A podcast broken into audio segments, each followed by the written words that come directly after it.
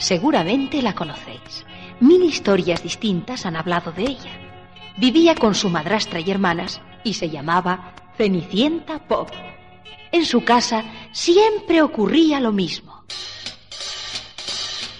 Cenicienta, lava los platos. Cenicienta, friega los suelos. Cenicienta, limpia los zapatos. Cenicienta, plancha los pañuelos. Holgazana, perezosa. ¡Qué desgracia tan grande la nuestra! Presumida, caprichosa, engreída, andrajosa. Y así, día tras día, la pobre Cenicienta Pop soportaba los insultos y exigencias de las orgullosas y altivas parientes, sufriendo su incomprensión. Cuando se quedaba sola, se lamentaba así.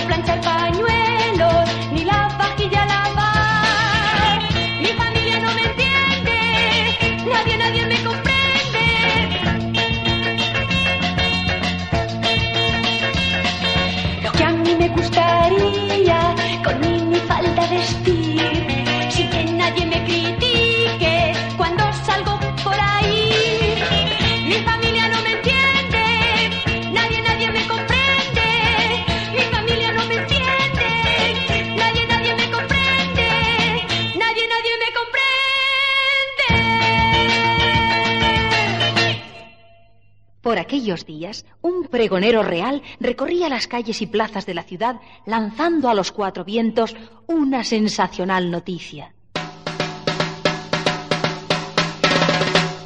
A todos se hace partícipes de novedad singular. Nuestro muy querido príncipe se ha decidido casar. Y como no encuentra novia para llevar al altar, decide invitar al baile a las cosas del lugar. De allí saldrá la elegida que con él compartirá cetro y trono soberano, más la corona real.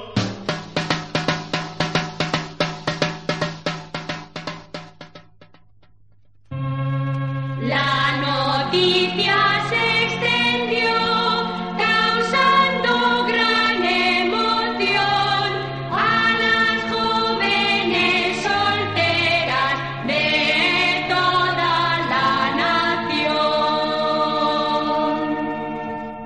Emoción de la que no se libraron las hermanas de Cenicienta Pop, que también soñaban con la posibilidad de que alguna de ellas fuese elegida por el príncipe. Queridas hijas, cuidad el cutis. Queridas hijas, cuidad las manos. Sí, mamá.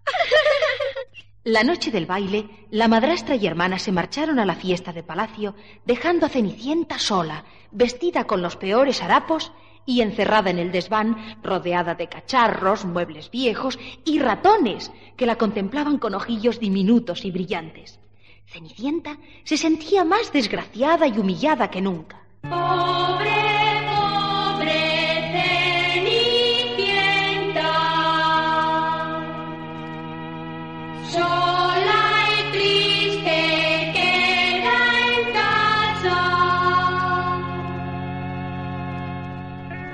El cántico de las estrellas llegó hasta mí y me conmovió, decidiéndome a intervenir. Bueno, ya es hora de presentarme, ¿no os parece? Yo soy el hada de la primera parte de la noche feliz y tengo poderes especiales para hacer dichosa a una persona desde el crepúsculo hasta que suenan las doce campanadas de la medianoche. Pero esa persona ha de tener la conciencia limpia y transparente como el cristal. Y como Cenicienta Pop era así, sin pensarlo más. No te asustes, Cenicienta. Vengo en tu ayuda. Quiero que acudas al baile. Pero eso no es posible. No tengo vestidos ni nada. ¿Lo crees así? Fíjate en mi varita mágica. Es maravilloso. Una calabaza roja es convertida en carroza. Y doce ratones blancos en doce blancos corceles. Más dos cocheros y dos lacayos que sujetan los caballos. ¡Qué bonito! ¡Qué lujoso! Es algo majestuoso. Y ahora te toca a ti. Vuélvete. ¡Qué maravilla! Una minifalda. Y unas medias de malla de color malva. Y zapatillas para bailar. Y una blusa muy opa. Así es como siempre he soñado vestir. Ahora date prisa y a la calle. Corre mucho, porque el baile ya empezó. Y recuerda que mi poder mágico termina a las doce de la noche. A esa hora has de volver. Así lo haré, Hada Buena, te lo prometo. A la medianoche estaré de vuelta. Hasta luego. Adiós, Cenicienta, que te diviertas. ¡Adiós! Y en carrera veloz como el rayo, sorprendente por su majestad, la carroza de Cenicienta Pop llegó al Palacio Real. El baile, que acababa de empezar, ofrecía un aspecto impresionante. Todas las damas de la corte estaban presentes y deseosas de que el príncipe se fijara en ellas. Pero este bostezaba de aburrimiento sentado en su trono. De pronto, vio a la entrada del salón a Cenicienta y... Es la chica que esperaba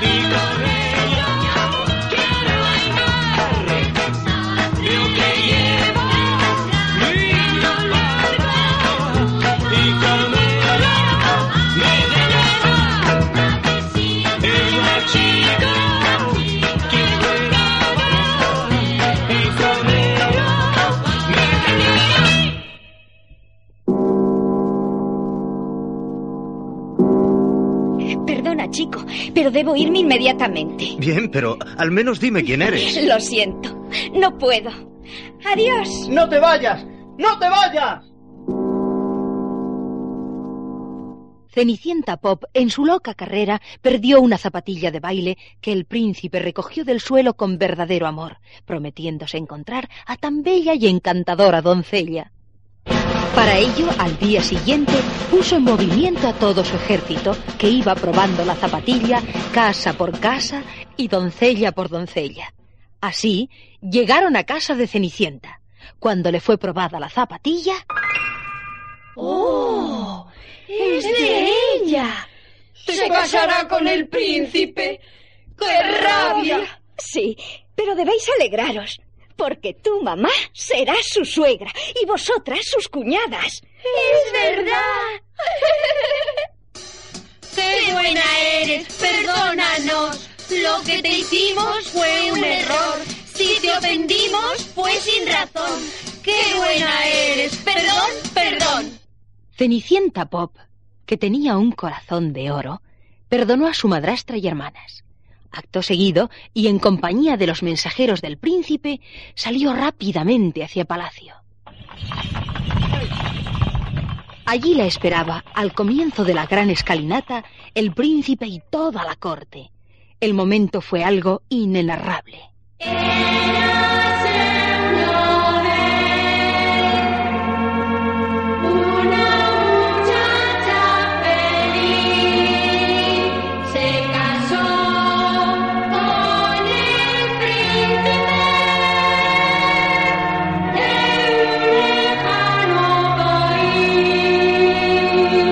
A los pocos días de la real boda, Cenicienta Pop nombró a sus hermanas primeras damas del reino feliz y a su madrastra gran duquesa de la corte. El príncipe y Cenicienta Pop vivieron muchos años, tuvieron muchos niños y reinaron y gobernaron el reino feliz en la más completa armonía.